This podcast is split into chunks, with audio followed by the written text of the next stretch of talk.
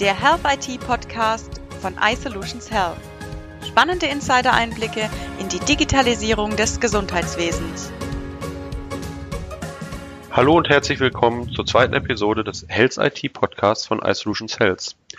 Als mittelständisches Unternehmen im deutschsprachigen Gesundheitsraum sprechen wir mit unseren Gästen über Themen, die den Markt bewegen.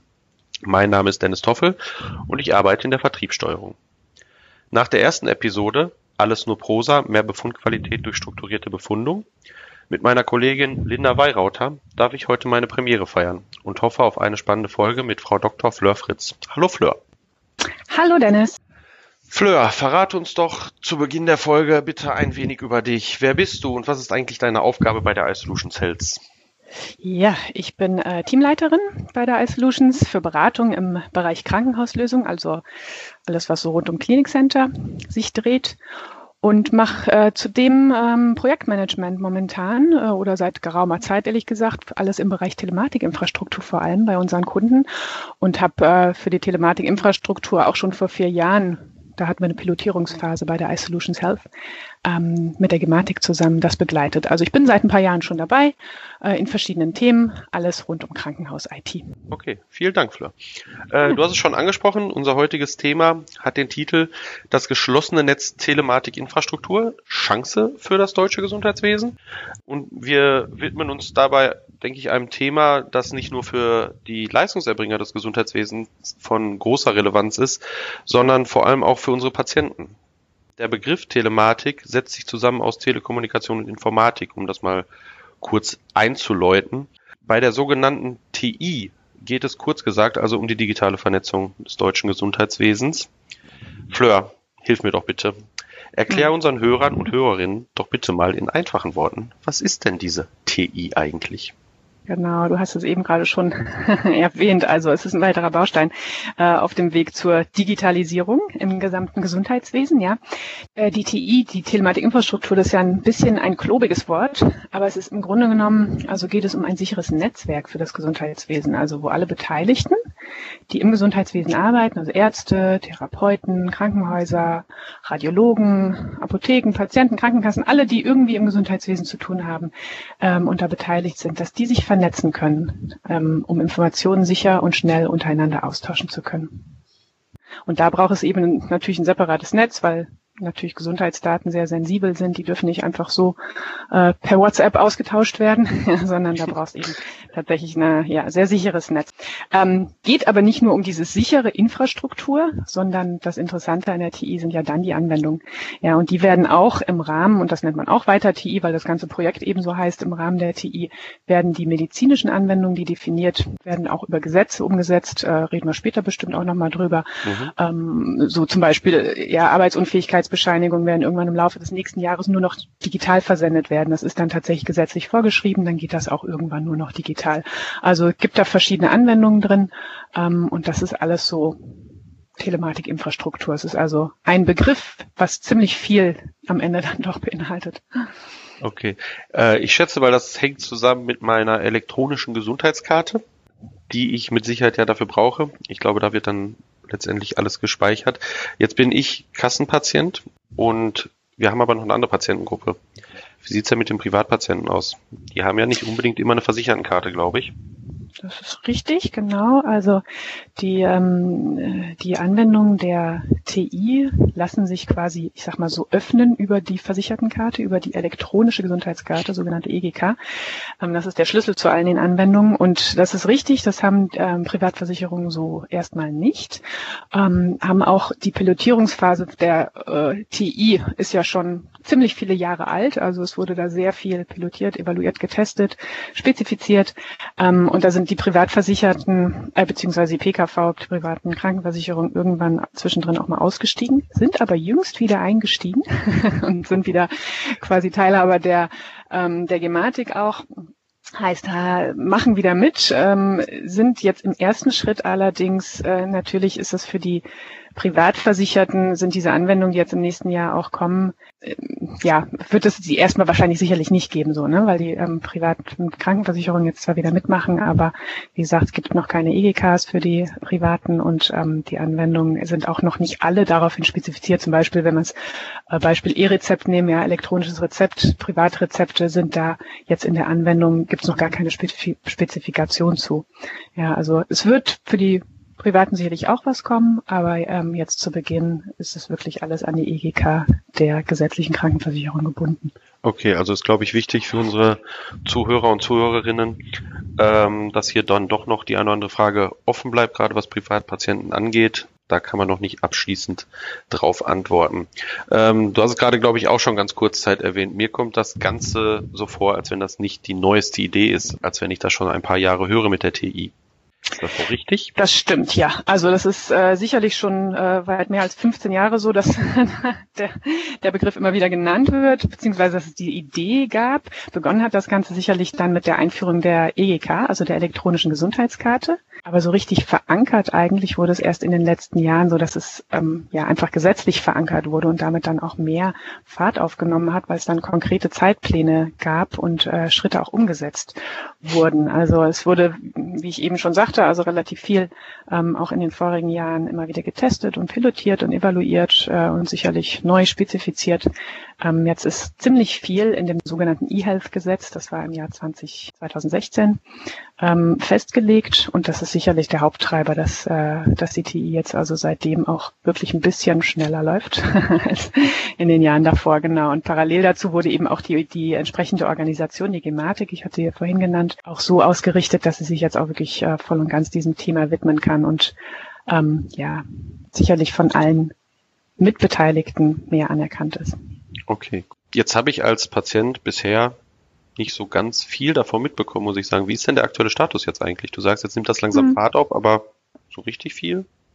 Nee, das stimmt. Als Patient kriegt man da im Moment wahrscheinlich noch nicht so viel mit, außer wenn man interessiert ist an dem Thema. Die erste Anwendung, die äh, jetzt wirklich ins Laufen gekommen ist, nennt sich abgekürzt VSDM bis auch wieder etwas äh, ja, längerer, sperriger Name, scheint sich durchzuziehen, äh, versicherten Stammdatenmanagement. Also es geht im Grunde genommen um einen Online-Kartenabgleich bei den Krankenversicherungen. Das heißt, wenn ich meine Krankenkasse, äh, meine äh, Entschuldigung, Gesundheitskarte ähm, beim Arzt vorlege, bei der Anmeldung, ähm, wird ja immer in so ein, so ein kleines Kartenlesegerät gesteckt. Neuerdings macht man das auch selber, weil das vorne drauf steht und in Pandemiezeiten ähm, man ja sehr viel selber machen kann mit seinen Karten.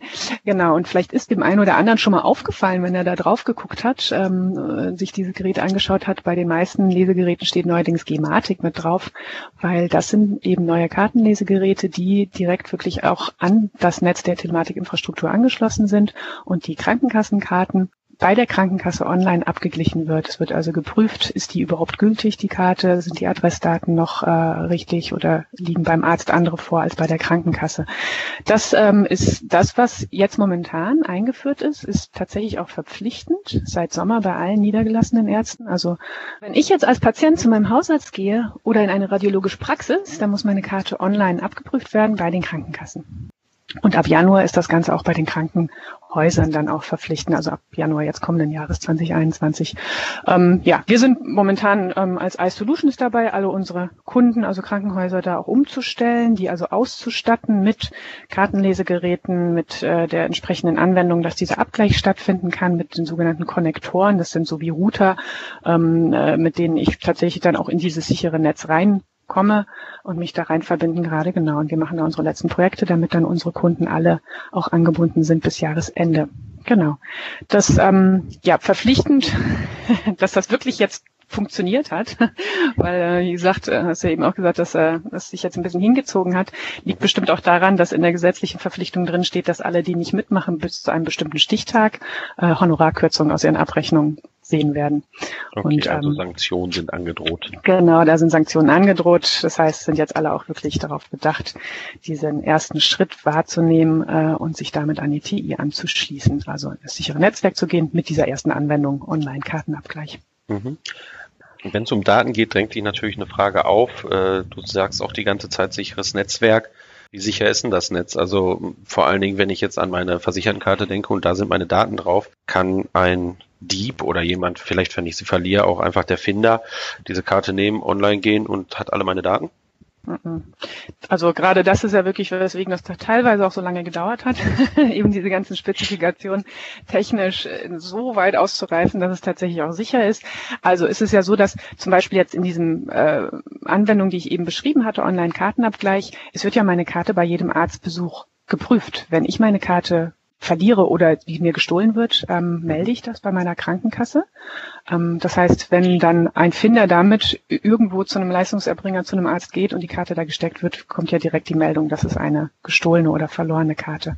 Ja, also da ist im Grunde genommen direkt Schluss. Da ist wie wenn ich meine EC-Karte verliere und die als gestohlen melde, ähm, funktioniert das auch nicht mehr, dass jemand damit einfach bezahlt und, und Geld abhebt oder ne? Mhm. Also es ist, äh, kann man sich ähnlich vorstellen.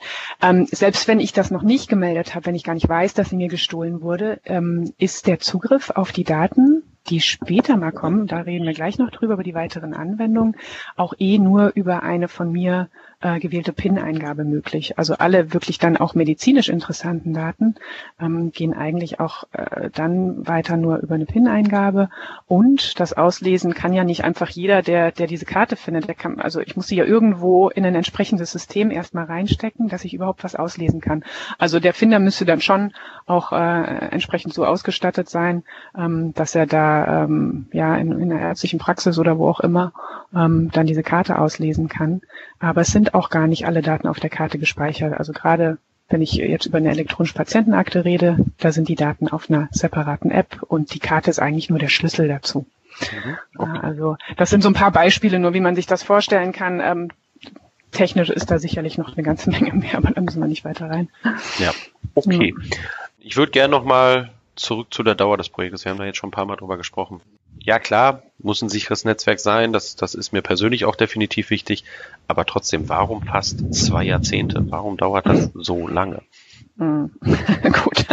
Ja, es ist tatsächlich auch ein ziemliches Großprojekt. Also man muss sich vorstellen, wer da alles mit dran beteiligt ist. Wenn ich das gesamte Gesundheitswesen ähm, aus ganz Deutschland wirklich, also gesamte Bundesrepublik und jetzt nicht nur mal hier äh, Bochum und Umgebung abbilden möchte, ja, dann habe ich 70.000 Arztpraxen, 2.000 Krankenhäuser, 19.000 Apotheken und ziemlich viele Versicherte.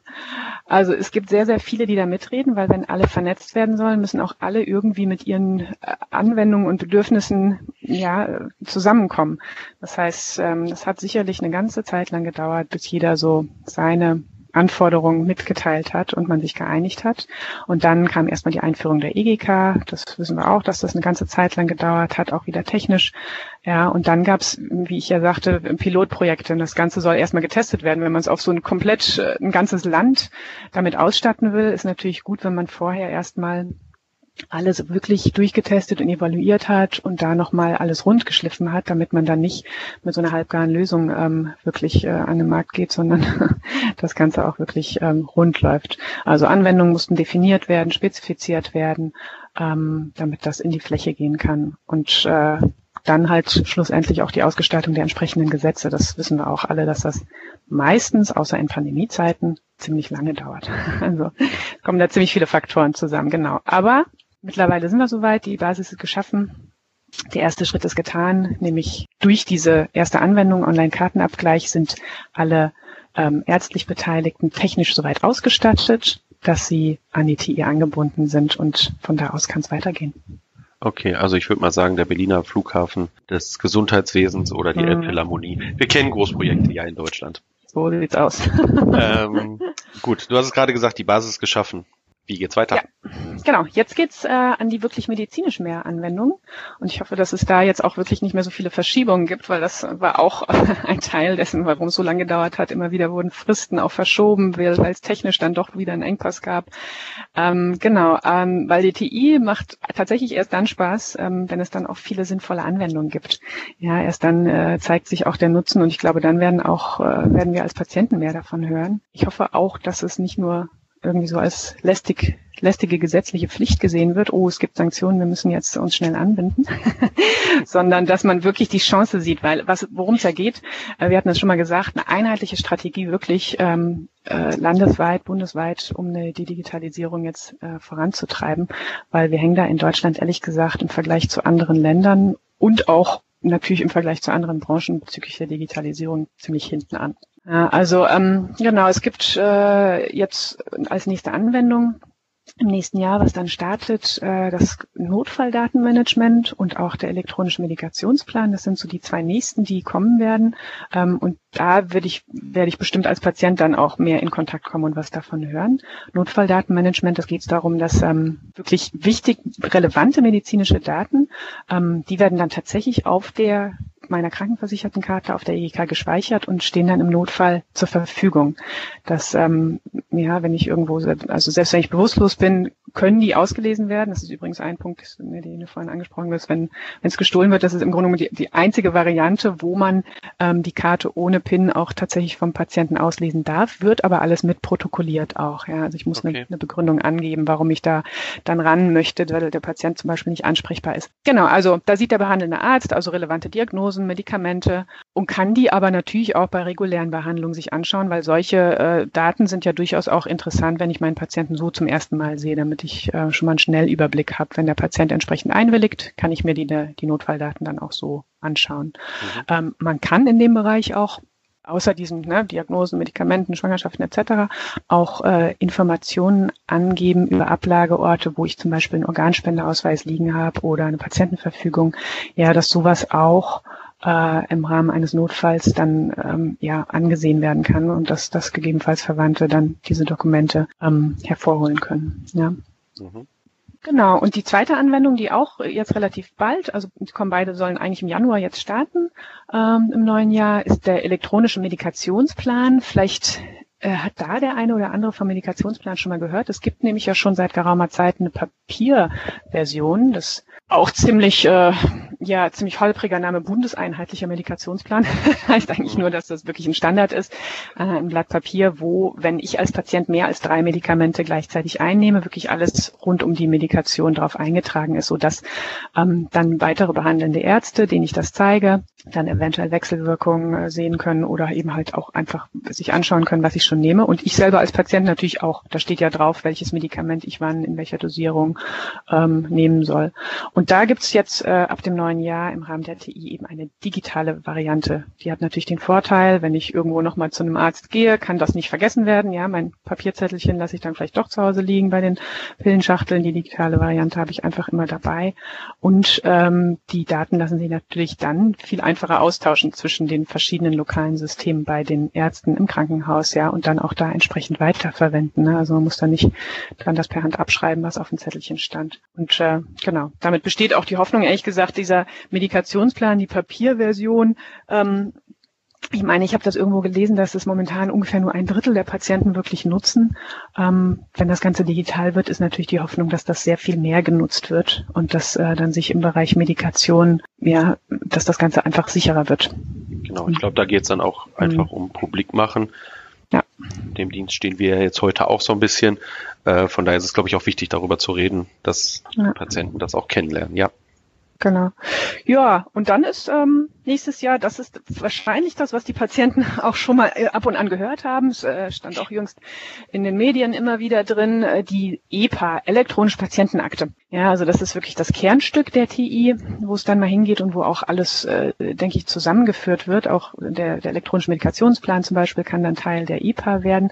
Da geht es ja wirklich drum, dass alle meine medizinischen Dokumente dort äh, zusammengefasst werden können und dass ich die dann halt natürlich zwischen den meinen behandelnden Ärzten oder Therapeuten, wo ich wo immer ich auch bin, ähm, denen dann Zugriff darauf gewähren kann ne, und sagen kann, du darfst hier den äh, auch Befund von dem Radiologen sehen, ja, weil du behandelst eh vielleicht weiter oder was auch immer ich an Daten dort äh, dann drin gespeichert habe, das kann ich als Patient selber auch bestimmen, was möchte ich in meiner EPA haben und was möchte ich wem dann auch geben. Genau, da geht's los mit einer Basisfunktionalität nächstes Jahr ähm, und das werden die meisten Versicherten über ihre Krankenkassen mitbekommen, weil die Idee ist oder so wird's laufen, dass die Krankenkassen ihren Versicherten entsprechende EPA-Apps zur Verfügung stellen Ja, und äh, das hatte ich vorhin einmal kurz erwähnt, dass diese App nur funktioniert, natürlich wieder auch zusammen äh, mit der mit, mit meiner EGK, also beim Arzt, wenn ich sage, ich möchte gerne, dass da ein Dokument drauf gespeichert wird, dann muss das quasi über die meine Versichertenkarte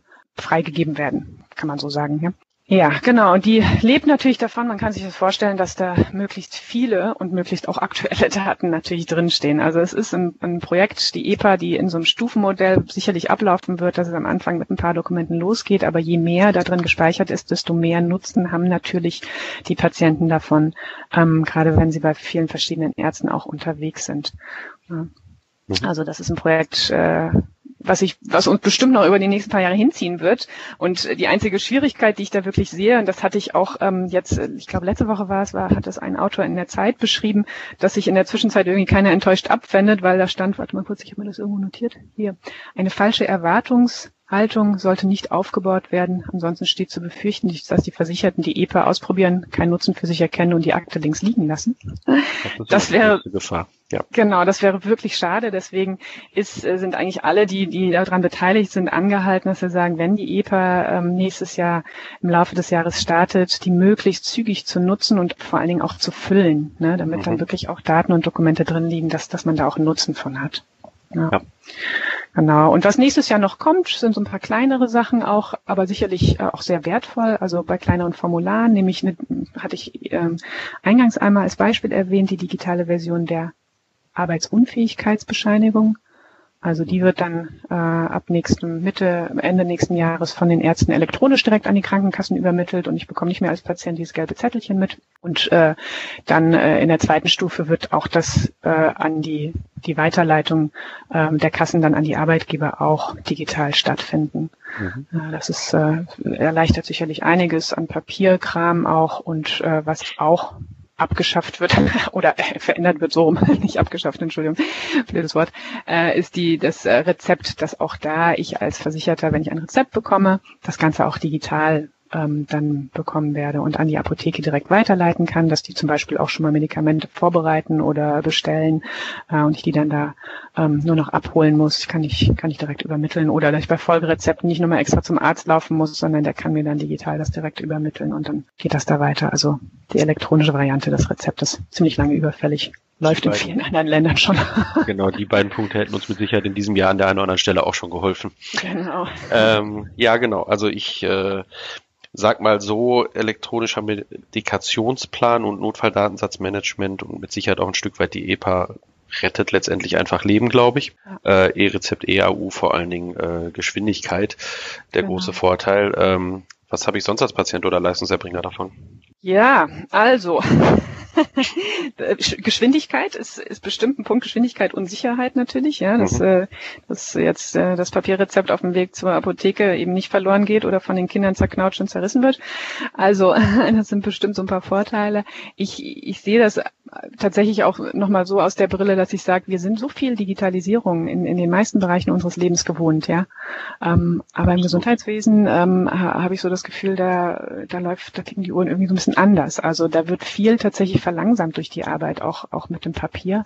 Das zeigt sich ja jetzt gerade auch zum Beispiel in der Pandemie. Also wenn man da daran denkt, ähm, wie viel Verzögerung durch, durch Papier- oder Excel-basierte Erfassung von Testergebnissen oder auch Weiterleitung da passiert. Ja, also da sind ja teilweise Tage, die ins Land streichen, bevor man von seinem Testergebnis erfährt. Wenn das Ganze digitalisiert wäre, dieser gesamte Prozess, glaube ich, wären wir da schneller und äh, könnten dementsprechend dann auch schneller entsprechende therapeutische Maßnahmen ergreifen. Ja. Also standardisierte und sichere Kommunikationskanäle, die beschleunigen einfach sehr viel. Ja, und sind natürlich äh, auch dann schützend vor Übermittlungspannen. Ja, also wenn ich was nochmal per Hand irgendwo von dem einen System ins andere abtippen muss, meinetwegen, ja, ähm, weil es irgendwie einfach nicht, nicht rübergeht, dann kann auch mal ein Fehler passieren. Das ist dann natürlich, wenn es digital direkt durchläuft, so nicht. Ja. ja. Aber ähm, ja, Entschuldigung. Nee, alles gut. Ähm, ja, nee, mhm. also das ist tatsächlich auch das. Ich hatte äh, im Vorfeld zu diesem Podcast auch einfach mal kurz mit äh, meiner Mutter darüber gesprochen und habe ihr das so ein bisschen mhm. versucht zu erklären. Und sie hat das natürlich dann auch so für sich mitgenommen und fand das auch total toll. Äh, und vor allem natürlich das Thema Leben retten und so weiter ist natürlich ein extrem wichtiges. Die Frage, die sie mir dann gestellt hat, und die würde ich einfach mal an dich weiterleiten. Mhm. Habe ich als Patient ein Recht auf diese Funktion? Äh, ja, auf jeden Fall. Also ich kann mich ja tatsächlich auf äh, die Gesetze berufen. Mhm. ja, es gibt auch äh, neben dem Inhaltsgesetz, was ich schon mal gesagt habe, das sogenannte Patientendatenschutzgesetz. Mhm. Ähm, da geht es jetzt nicht nur darum, dass ich ein Recht darauf habe, dass diese Anwendung, äh, dass ich äh, da die in Anspruch nehmen kann, sondern natürlich auch, wie es sagt, Patientendatenschutzgesetz, dass ich auch wirklich weiß, dass meine Daten tatsächlich geschützt sind. Das ist ja, wo, wo einige auch einfach äh, Ängste vorhaben. Ähm, Genau, da ist es so, dass äh, das drin wirklich geschrieben steht, ich habe ein Anrecht darauf, wenn ich beim Arzt bin, zu sagen, ich möchte bitte, dass hier mein elektronischer Medikationsplan geschrieben oder gelesen wird oder dass äh, ich jetzt Notfalldaten auf meine Karte kriege. Da habe ich auf jeden Fall ein Anrecht drauf, aber es ist auch andersrum so, dass es alles freiwillig ist für mich als Patient. Also wenn ich da überall nicht mitmachen möchte, weil aus welchen Gründen auch immer, kann ich auch sagen, nein, ich möchte nicht, dass irgendwas ähm, derartiges äh, auf meiner Karte gespeichert wird.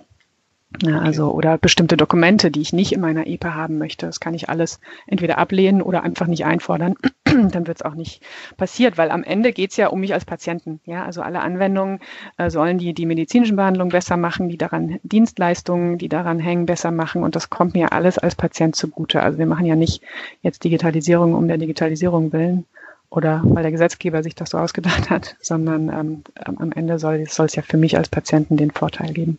Ja, Absolut. Mhm. Gut. Ja, vielen Dank, Fleur.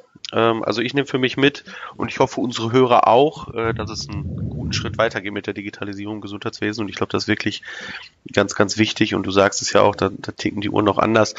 Und da müssen wir einfach auch besser werden. Und äh, in Zukunft haben wir dann auch deutlich mehr von unserer Gesundheitskarte und wir bekommen als Patienten dann auch einfach mehr davon mit. Bevor ich den Podcast nun langsam zu Ende bringe, sag ich mal, würde ich dir gerne noch eine persönliche Frage stellen, liebe Fleur, die wir jedem mhm. unserer Gäste nochmal stellen. Dezember 2020, etwas ungewöhnlich, keine Weihnachtsmärkte, kein Skiurlaub, kein Firmenfeiern. Aber wenn du dich an einen Ort wünschen könntest, wohin würdest du gerne vor Corona flüchten, wenn es möglich wäre? Oh. da denke ich eigentlich fast jeden Tag dran. Ehrlich gesagt, nicht nur Dezember 2020, sondern seit vielen Jahren denke ich eigentlich jeden Winter, wie ich es hinkriegen könnte, die äh, ungefähr vier Wintermonate statt in Deutschland in Neuseeland zu verbringen. Oh, schön. da hätte man einfach nochmal verlängerten Sommer. in Corona-Zeiten ist Neuseeland sowieso, glaube ich, ein gutes Land, um sich aufzuhalten. Das also, stimmt. Ja, das, äh, genau, das, das ist stimmt. Meine, eigentlich immer mein Nicht so früh dunkel. genau. ja, nee, das, äh, das ist eine gute Idee, da würde ich mitgehen. Ja. Ähm, gut, ja, dann vielen lieben Dank. Sehr gerne. Ähm, zum Schluss würde ich noch einen kurzen Hinweis auf unsere nächste Folge im Januar bringen, bei der es wieder um die digitale Zukunft des Gesundheitswesens geht. Diesmal dann um das Krankenhaus-Zukunftsgesetz. Auch ein mindestens genauso wichtiges Thema, glaube ich.